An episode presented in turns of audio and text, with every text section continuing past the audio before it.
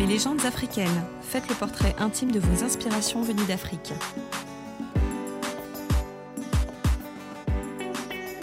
Je suis Damas Zambiero et je souhaiterais vous parler de Robert Mugabe. Alors Robert Mugabe, je l'ai découvert euh, via euh, France 24, chaîne euh, journalistique que nous connaissons tous. Et euh, ils avaient évoqué euh, lors de l'un de leurs reportages de la situation économique euh, catastrophique du Zimbabwe. Et ils avaient présenté ben, ce personnage politique euh, comme étant dans, dans, des dérives les plus élevées qui soient au niveau de son train de vie, au contraire de sa population qui était dominé par un, une hyperinflation incroyable de 8000% des chiffres que j'ai jamais entendus. Et à l'époque, j'étais étudiant, nous sommes en, en 2008, et donc on parle bah, justement bah, des dérives au niveau bah, de, de, la situation politique du Zimbabwe. Et moi, bah, derrière, bah, je mène mes premières recherches par rapport à ce pays appelé le Zimbabwe, dont plus jeune, plusieurs se moquaient. Ah, Zimbabwe, on va te renvoyer au Zimbabwe, enfin, des, des idiots aussi pareils. Et euh, en creusant dans le sujet, je m'aperçois qu'on a affaire à un pays très sérieux au niveau, au niveau des richesses intrinsèques qu'on appelle même d'ailleurs le grenier d'Afrique, hein, avec des richesses incroyables au niveau du maïs, au niveau du coton, du tabac et, qu'on sort sans compter bah, derrière bah, même les richesses minières. Hein, on parle de l'or, du diamant et, et, et, un peu plus sur l'Afrique australe. Donc le Zimbabwe est un pays qui compte. Et moi derrière, bah, je mène mes regards là-dessus, et bien entendu sur Robert Mugabe, qui est donc un personnage politique zimbabwéen, qu'on considère comme père de la nation, né le 21 février 1924 euh, dans la commune de Kutuma, et Robert Mugabe bah, va automatiquement être un, un personnage important, et surtout aussi au travers de comment il est présenté dans la presse européenne, des moqueries incroyables, des, des visages c'est tellement grossier que ça me rappelait aussi les images d'Amin Dada aussi dans les années 70 qui était aussi présenté de, comme un, singe, un mangeur d'hommes euh, de la part de la presse britannique, qui était très dur aussi envers bah, le, le l'ex-dictateur euh, euh, de l'Ouganda. Et eh ben Robert Mugabe va suivre également ce pas-là d'un personnage d'une grossièreté incroyable présentée dans la presse. Et moi, ça m'a automatiquement marqué, surtout que je commençais à comprendre à l'époque que quand on se moque des, des, Africains, ça veut dire que derrière, il y a quelque chose de bien.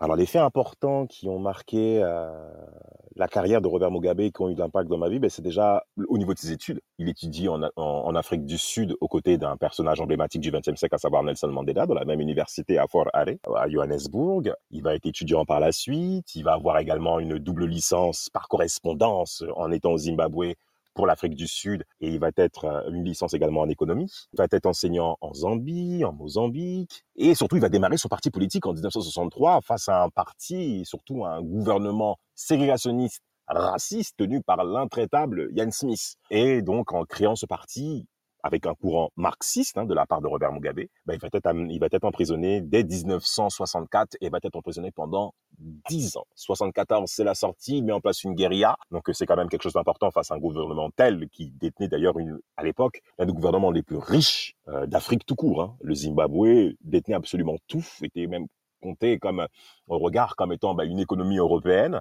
Il va quand même mener la guérilla avec le soutien de la, de, de, de la Chine, de la Tanzanie et euh, va arriver à une date emblématique où ça va être la fin du nom qu'on appelle la Rhodésie du Sud pour le Zimbabwe en tant que Premier ministre dès 1980. Il va cependant euh, faire en sorte de rassurer les populations blanches qui détenaient 70% bah, des terres agricoles euh, fertiles, hein, qui était donc l'affaire de lance de l'économie zimbabwéenne, par rapport au fait de mener une réconciliation. D'ailleurs, le nom de son parti politique qui arrive au pouvoir, c'est la ZANU-PF, hein, avec un certain Joshua Nkomo, Robert Mugabe, là où ça va être important aussi, c'est qu'il va mener derrière une émancipation de la population noire qui a été clairement oubliée, mis de côté par Ian Smith, avec la remise à niveau bah, du service de santé pour tous, euh, donc euh, également un salaire minimum étendu sur, tous les travailleurs au Zimbabwe, et un dernier point aussi qui est important, la santé, le logement et l'emploi, sur quoi il va clairement s'appuyer, et surtout ben, la force scolaire, avec bien entendu l'enseignement primaire rendu gratuit pour les plus défavorisés. C'est quand même quelque chose qui est très important à l'époque où on est dans une situation ségrégationniste encore évidente, bien que l'indépendance soit passée en 1980. En 90, il arrive en tant que, cette fois-ci, président de la République, fin derrière des partis politiques, où on arrive donc au parti unique avec la ZANU-PF, et ça va être la fin également bah, de, la position blanche au niveau politique qui détenait un cinquième de l'Assemblée nationale à l'époque. Et là, euh, Robert Mugabe se radicalise là-dessus. C'est quand même un point qui est important à prendre en considération euh, là-dessus. il était quand même important pour moi de comprendre la mesure à laquelle Robert Mugabe a été influent pour, euh, sur ma perception des choses, notamment des pays africains. On sait que il y a cette image où on considère que les Noirs ne sont pas capables de gérer une nation. Robert Mugabe va prendre les premières initiatives à faire en sorte d'avoir une population noire qui soit capable de prendre son avenir en main, ce qui n'était pas du tout perceptible pour la population blanche de l'époque de la Rhodésie du Sud. Mais pour Robert Mugabe, c'était le cas avec les différentes mesures importantes, à savoir l'enseignement primaire qui a été rendu gratuit pour les populations défavorisées, la santé, l'emploi et, surtout ben, la mise en place même d'une université euh, euh, au Zimbabwe. La capitale Salisbury va devenir même Harare. Euh, c'est quand même des points qui sont importants pour moi là-dessus. C'est de se dire en fait ben, que le noir est capable. On, on sait quelle est la perception qu'il y a sur le continent, comme j'ai dit plus tôt. Eh ben, sur ces cas-là, Robert Mugabe va clairement marquer la différence. Surtout que c'était difficile aussi pour les populations blanches de se dire Ah, là, on a affaire à un individu qui soit capable bah, de s'exprimer correctement, d'avoir des idées claires, d'avoir une perception claire. Donc là-dessus, euh, il faut faire quelque chose avec cet individu-là. On ne peut pas non plus le mettre de côté comme plusieurs autres. Alors après, Robert Mugabe, dans la suite de son pouvoir, notamment après les années 90 et la situation d'austérité qui est arrivée, et les premières critiques euh, par rapport à sa politique a été menée, on a rarement vu une élite noire, un dirigeant noir faire front à l'Occident de cette manière-là. Robert Mugabe n'a jamais eu peur de parler avec de manière claire sur l'ancien colon britannique, notamment auprès de Tony Blair, qu'il a clairement, je dirais, insulté de, des néocolonialistes, quelque chose qui était très fort à l'époque. Et nous sommes en Afrique australe. L'Afrique australe, comme je l'ai dit, hein, l'aspect racisme est quand même très évident. Ça n'a pas empêché Robert Mugabe de faire front à tout ça.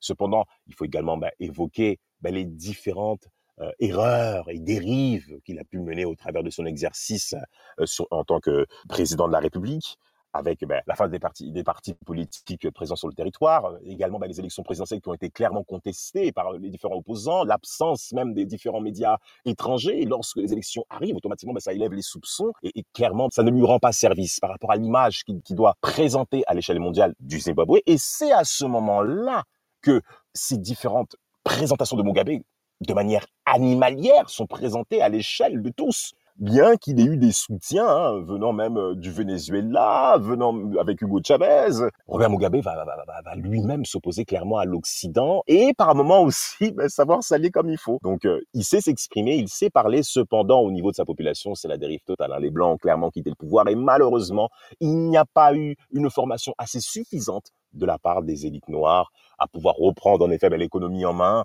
et ça va conduire à l'échec qu'avait même prédit Ian Smith à l'époque malgré les bonnes volontés de Robert Mugabe, qui va clairement, encore une fois, bah, s'enfermer sur lui-même et à tenir au pouvoir, selon moi, de manière euh, déplacée, car il aurait dû rendre les armes plus tôt. Donc, euh, au travers de tout ça, on apprend clairement les bonnes choses à mener, mais également les choses auxquelles il faut éviter.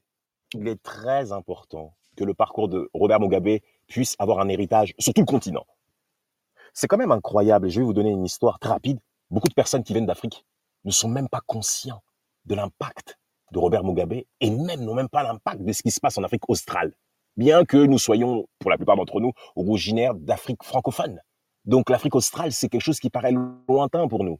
Donc moi, automatiquement, ça m'a percuté de comprendre Robert Mugabe, de comprendre l'impact qu'il a eu pu avoir et de surtout de répandre à l'ensemble de plusieurs qui ont des euh, idées d'émancipation du continent africain, de pouvoir comprendre l'histoire de cet individu. C'est vrai, en parlant d'Afrique centrale, la première personne d'Austral, première personne qu'on retient, c'est Nelson Mandela, mais Robert Mugabe a clairement sa place, malgré les dérives incroyables que nous ayons vues. C'est-à-dire, en parlant de ses aspects négatifs, à chaque anniversaire euh, qu'on avancé en âge, euh, on, on, avait, par exemple, un gâteau d'anniversaire qui pesait 89 kilos quand il avait 89 ans, 90 ans, donc le gâteau d'anniversaire doit peser 90 kilos.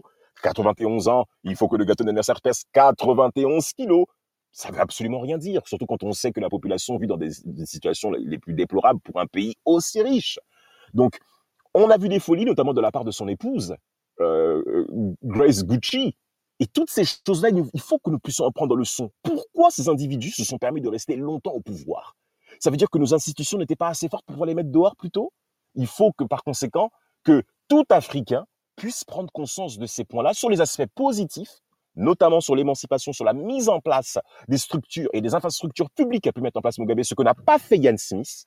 au contraire de Robert Mugabe, mais également apprendre des erreurs qu'il ait pu commettre, notamment aussi son désir de pouvoir rester au pouvoir le plus longtemps qu'il soit, jusqu'à la mort. Seul Dieu pourra euh, m'enlever le pouvoir. C'est ce qu'il avait prononcé lors d'un de ses innombrables meetings. Et Robert Mugabe va faire 37 ans au pouvoir jusqu'à l'âge de 93 ans et il va rendre les armes le 21 novembre 2017 jusqu'à sa mort à la date du 6 septembre 2019.